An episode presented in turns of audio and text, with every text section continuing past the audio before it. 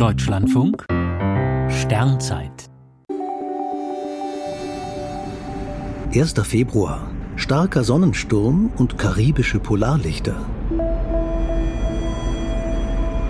Rund um den Globus waren Telegrafieverbindungen gestört und selbst im Sudan und in der Karibik strahlten helle Polarlichter am Himmel. Am 4. Februar 1872 traf ein Strahlungsausbruch der Sonne mit voller Wucht die Erde.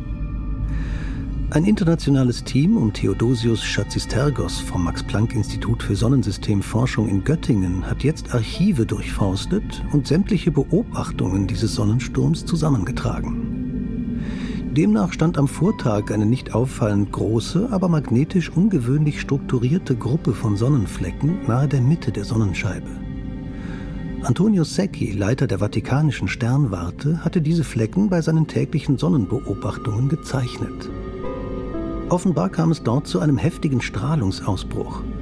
Gut einen Tag später fegte die Explosionswolke aus geladenen Teilchen über die Erde hinweg. Die energiereichen Partikel wurden vom Magnetfeld unseres Planeten eingefangen.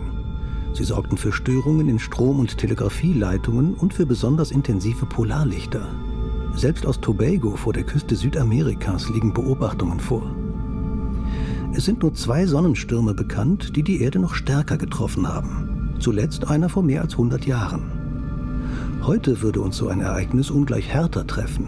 Die Stromnetze ganzer Länder könnten zusammenbrechen und viele Satelliten in der Umlaufbahn ausfallen.